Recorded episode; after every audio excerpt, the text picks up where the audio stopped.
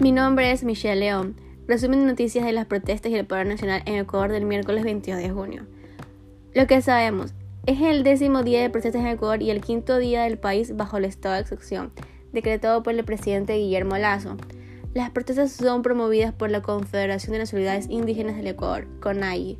El movimiento puso una serie de condiciones el martes para retomar el diálogo, entre ellas la desmilitarización de ciertos sectores de Quito y la derogación del estado de excepción. Hasta el momento las autoridades reportan cuatro muertos desde el inicio de las manifestaciones. En entretenimiento tenemos Prince Royce llega a Ecuador. Como parte de su gira Classic Tour, el cantante estadounidense con raíces dominicanas vendrá en noviembre al país, donde ofrecerá algunos conciertos.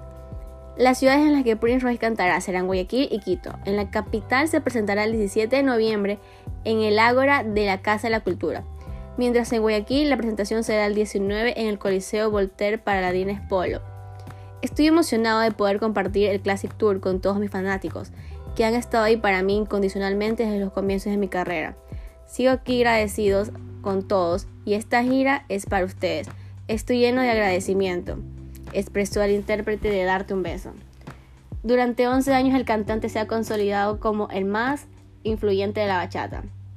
Su más reciente disco, Alter Ego, cuenta con más de 1.5 billones de streamers, debutando en el puesto 1 de la lista del Billboard Top Latin Album